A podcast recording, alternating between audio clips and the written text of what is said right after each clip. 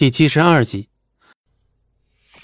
泥烟伺机而动，抢占先机，用诀将冰柱尽数斩断，拿下了高台上的水幽石。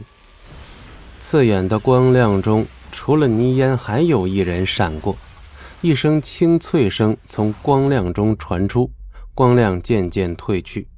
泥烟惊异地睁大了眼睛，不可思议地看着手中变成一半的水油石。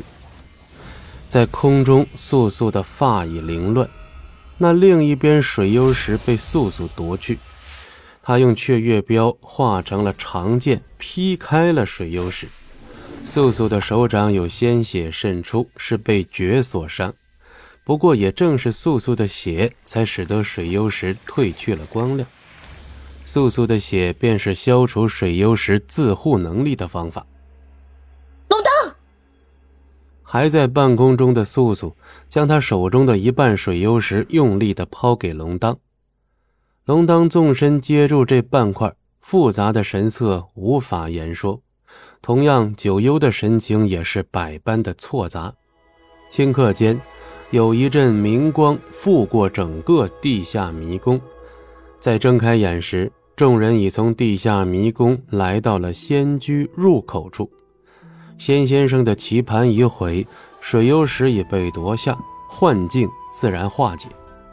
在仙居入口处，素素被风景寒抱在怀中，风景寒一行人尽数消失不见。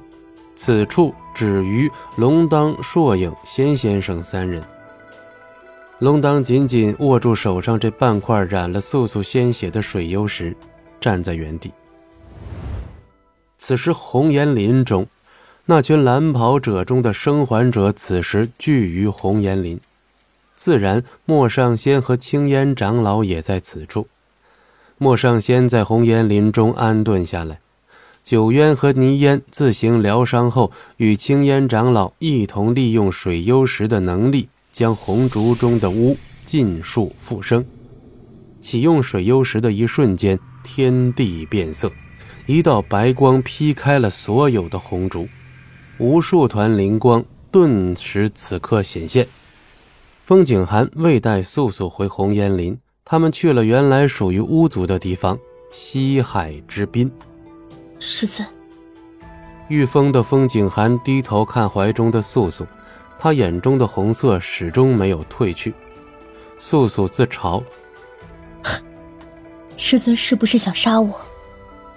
如今他苍翠苍白的面容，配上这一双妖艳的红眸，更衬得他冷艳。